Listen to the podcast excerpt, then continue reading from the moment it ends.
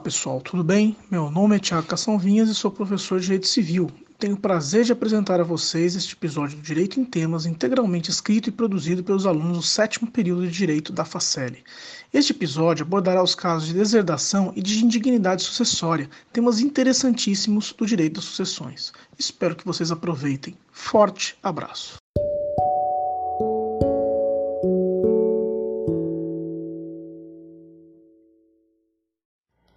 Antes de realmente iniciar esse podcast, para você não ficar perdido, eu vou te explicar alguns conceitos que a gente vai tratar para te nortear durante esse áudio.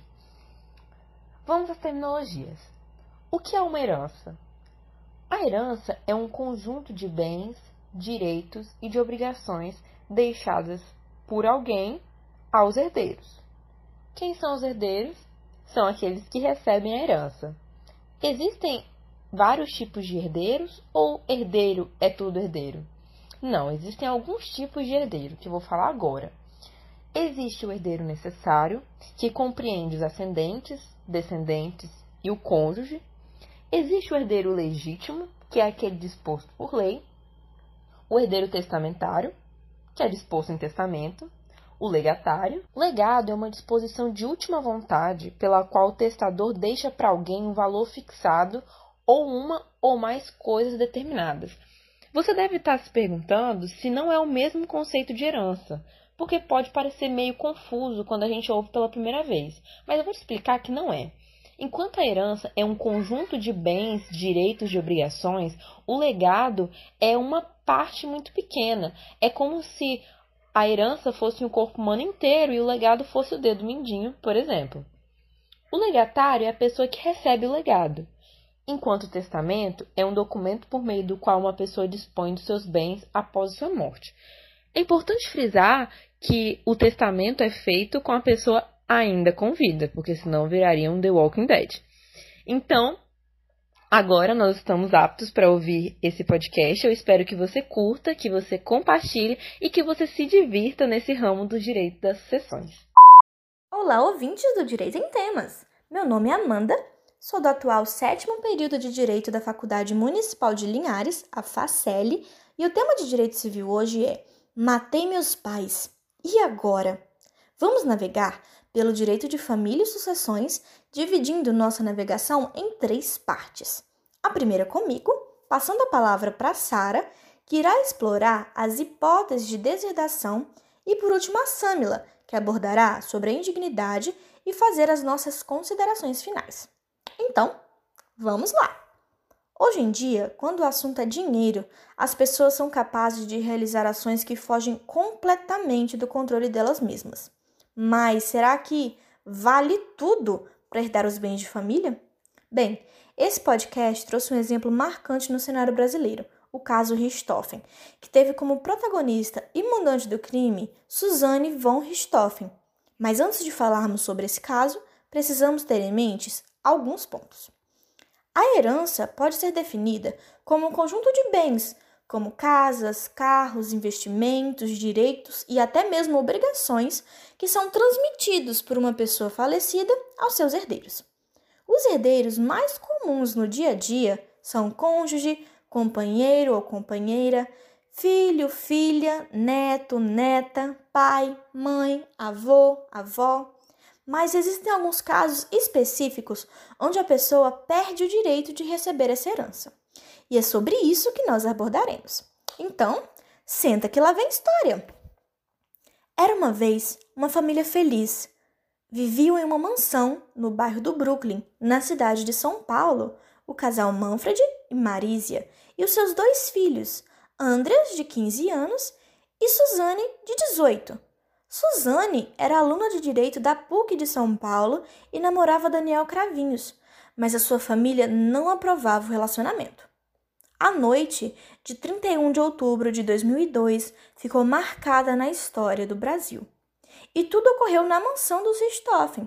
História essa que é recheada de contradições e versões diferentes, que inspiraram inclusive diversas reportagens, uma biografia não autorizada da Suzanne Richthofen, inclusive um filme que será apresentado em duas salas de cinema simultaneamente, uma contando a perspectiva da Suzanne e outra do seu então namorado Daniel Cravinhos. A estreia estava prevista para o mês de abril desse ano, mas foi adiada devido ao Covid-19. A investigação apurou que nessa noite Suzane combinou para que seu namorado Daniel Cravinhos e o irmão dele, Christian Cravinhos, entrassem na mansão da família. Ambos se dirigiram ao segundo andar, onde os pais de Suzane dormiam, e os assassinaram com golpes na cabeça. Em 2006, ocorreu o tribunal do júri que condenou Suzane, Daniel e Christian a mais de 38 anos de reclusão. Mas, como o nosso tema é sobre direito civil, será que ela conseguiu ficar com a herança da família, mesmo sendo a mandante do crime e sendo condenada por isso? É isso que nós vamos discutir. A Suzane ficou com parte da herança? Ela foi deserdada? Foi considerada indigna? Não sabe? Ah, então continua com a gente para arrasar no juridiquês nos churrascos de família. Em Romeu e Julieta, o pai de Julieta afirma que vai deserdar a filha se ela continuar com Romeu.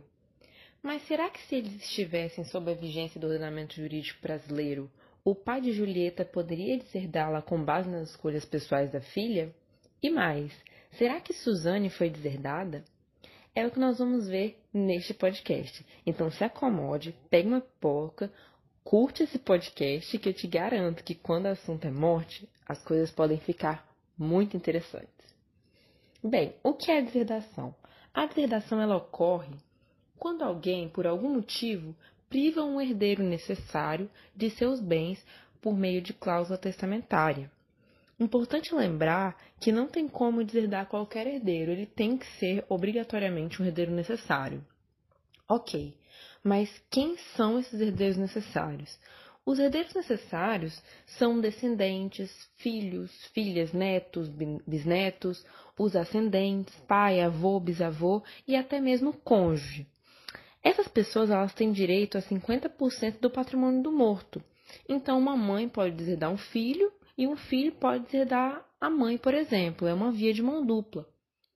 Apesar do cônjuge, famoso cônjuge, segundo Sérgio Moro, ser um herdeiro necessário, o Código Civil ele não traz expressamente a previsão de deserdação em relação a ele. E por isso tem um projeto de lei tramitando, que é o projeto de lei número 699 do ano 2011, que busca incluir no Código Civil o artigo 1963-A para resolver essa omissão legislativa. A deserdação, ela só pode acontecer se houver declaração expressa da causa a ser ordenada em testamento. Deve ser explícito o motivo da deserdação, ou seja, gente, não tem como uma pessoa querer deserdar a outra sem nenhuma justificativa, sem base nenhuma. Ah, eu quero deserdar porque eu quero deserdar. Isso não é possível. E quais são as hipóteses de deserdação? Essas hipóteses, elas são previstas em lei. Então, um mero desentendimento, uma discussão, oposição às escolhas do herdeiro não justificam a deserdação. Então, o pai de Julieta, se estivesse sob a vigência do ordenamento jurídico brasileiro, ele claramente não poderia deserdar a filha com base em uma escolha amorosa dela, porque não está previsto em lei. Então, quais são as possibilidades?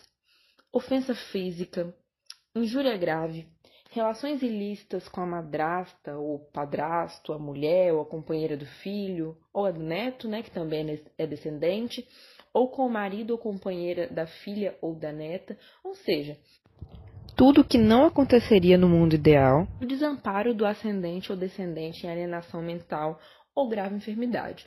Aqui é um caso de desassistência. E nesse tópico é possível a deserdação por falta de vínculo afetivo e de boa-fé familiar. Olha que interessante. Existe a possibilidade de eu deserdar alguém com, como justificativa a falta de vínculo afetivo e da boa-fé familiar. Mas é uma análise muito casuística, gente. Então, assim, é possível, mas tem que se analisar caso a caso. Quem pode deserdar? Parece uma pergunta meio óbvia, mas não é. Apenas o próprio autor da herança pode deserdar. Guarda essa informação um pouquinho, que daqui a pouco a gente vai mexer com ela de novo. A deserdação ela não é automática. Então, ela deve ser anunciada em testamento com a obrigatória apresentação dos motivos. Como eu falei, não pode ser qualquer motivo e também não pode ser com base em nada. Após a abertura do testamento, os demais herdeiros vão ter um prazo de quatro anos para ingressar com uma ação judicial pedindo que a pessoa deserdada ela seja excluída da herança. E somente após a expedição da sentença judicial é que a deserdação será consumada, ou seja, além de ter que ser incluído no testamento, depois da morte da pessoa, os outros herdeiros vão ter que entrar com um processo judicial para realmente efetivar a deserdação dessa pessoa e só depois que foi expedida a sentença que ela vai ser excluída da herança, ou seja, é um processo extremamente burocrático também. Beleza. E se eu perdoar ou me reconciliar com a pessoa, isso vai afastar a deserdação? A lei ela não é clara nesse aspecto, mas admite-se que o autor ele possa perdoar o herdeiro agressor, desde que esse ato ocorra por testamento. Então, se esse ato não ocorrer por testamento, simplesmente de nada vai valer a deserdação. Então, por tudo isso que eu já falei, você já deve ter sacado que a deserdação ela ocorre quando uma pessoa em vida coloca em testamento o desejo de deserdar outra pessoa pelas causas apontadas pela lei. Um caso, uma curiosidade, na verdade, pouco conhecida do caso Suzane, que é o objetivo desse podcast, é que a avó paterna dela disse que não guarda rancor do crime cometido pela neta.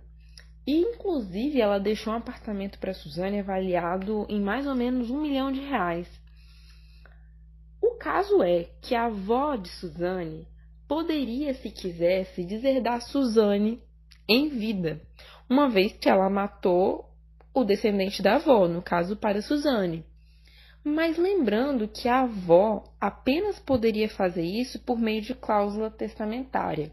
E por que, que eu falei para você guardar aquela informação de quem pode deserdar? Porque depois que a pessoa morre, torna-se impossível deserdar outra. Como assim? A avó de Suzane morre e ela não deixa disposto em testamento o desejo de deserdar Suzane. Uma outra pessoa pode ingressar com a ação para deserdar Suzane? Não, porque essa cláusula tem que estar prevista no testamento. Bem, pelas hipóteses que eu coloquei aqui, você já sacou com certeza que Suzane não foi deserdada. Mas então o que aconteceu com ela? Ela ficou com a herança, mesmo tendo matado os pais? Não sai agora, escuta até o final que daqui a pouquinho você vai saber essa resposta. Caminharemos agora para a parte final do nosso podcast. Se você nos acompanhou até aqui, talvez você esteja com a seguinte dúvida: será que depois de tudo que a Suzane fez, ela ainda conseguiu ficar com a herança? Ou será que ela foi declarada indigna?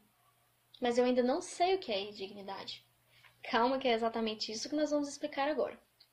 Primeiro, vale lembrar que para receber a herança, o herdeiro não pode se encaixar em nenhuma das duas hipóteses pois ambos os institutos ocasionam a exclusão do direito sucessório, sabendo ainda que para que ocorra a exclusão da sucessão, o indivíduo já deve tê-la aceitado.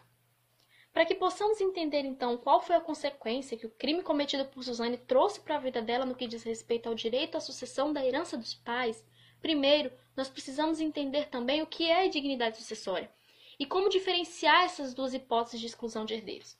Então, primeiro nós vamos começar falando da indignidade.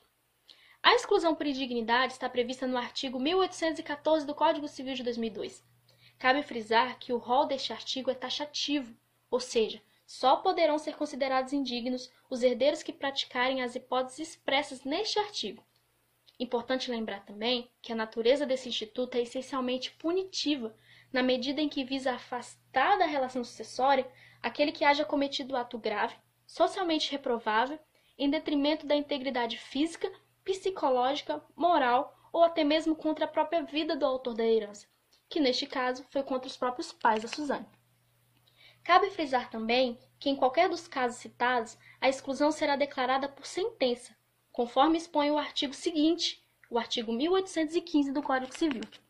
Ou seja, a indignidade pode ser aplicada por uma norma e uma decisão judicial, bem como ela pode ser proposta também pelo Ministério Público, quando houver crime de homicídio doloso ou a tentativa contra o, o ascendente, descendente ou contra os seus familiares, que neste caso pode ser também o cônjuge ou, ou o companheiro, ou seja, a pessoa cuja sucessão se tratar. Portanto, observa-se que as diferenças entre a exclusão da sucessão por indignidade e deserdação consistem em: primeiro, a fonte de cada um dos institutos, pois enquanto a indignidade decorre de lei, ou seja, decorre do rol taxativo do artigo 1814 que falamos anteriormente, a deserdação, por sua vez, decorre da vontade expressa do autor da herança, que é manifestado no testamento, sendo o ato personalíssimo do testador. Sendo assim, já podemos notar mais uma diferença, sendo ela a segunda, que consiste nos tipos de sucessão que cada hipótese pode afetar, onde a indignidade afeta a sucessão legítima e a testamentária, e a deserdação só atinge a última delas, que é a testamentária. A terceira diferença diz respeito a quais herdeiros esses institutos alcançam. Assim, a indignidade pode afetar qualquer sucessor e a deserdação só pode ser manifestada contra o herdeiro necessário, como a Sara já explicou. A quarta diz respeito às hipóteses de aplicação de cada um dos institutos. As hipóteses de dignidade estão previstas no artigo 1814, já as hipóteses de deserdação estão previstas no artigo 1961 do Código Civil. A quinta diferença é referente a quem tem legitimidade para requerer, onde a indignidade só pode ser requerida pelos herdeiros, legatários e pelo Ministério Público, e a deserdação só pode ser requerida contra o outro sucessor, pelo herdeiro, que venha a ser beneficiar pela deserdação do outro herdeiro ou do legatário. A sexta diferença faz menção ao tempo em que os atos que ensejam a deserdação ou a dignidade foram praticados, sendo que a indignidade pode ser reconhecida por ato praticado antes ou depois da abertura da sucessão, e a deserdação só pode ser reconhecida por ato praticado antes da abertura da sucessão. A sétima diferença é quanto ao prazo para provar o fato alegado. Enquanto nos casos de dignidade o prazo para provar o alegado é de quatro anos, contados da abertura da sucessão, os atos praticados que ensejam na deserdação devem ser praticados, provados, em quatro anos contados da abertura do testamento. Olha que esse é um detalhe importante. E por último, mas não menos importante, a oitava diferença, que fala da forma de se constituir os institutos, onde a indignidade é obtida por ação própria, mediante sentença judicial. Já a deserdação é por testamento, como também já mencionamos aqui.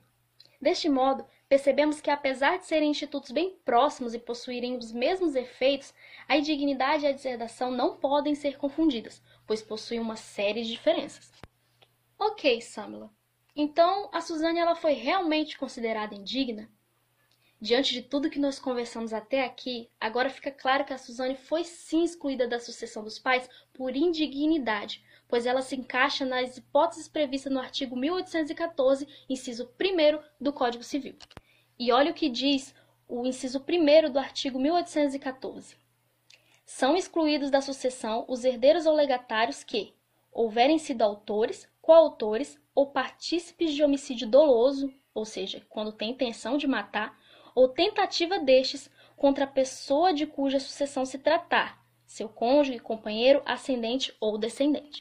Uma outra curiosidade muito importante é que durante o processo os bens a serem partilhados eles ficam indisponíveis até que a ação seja julgada.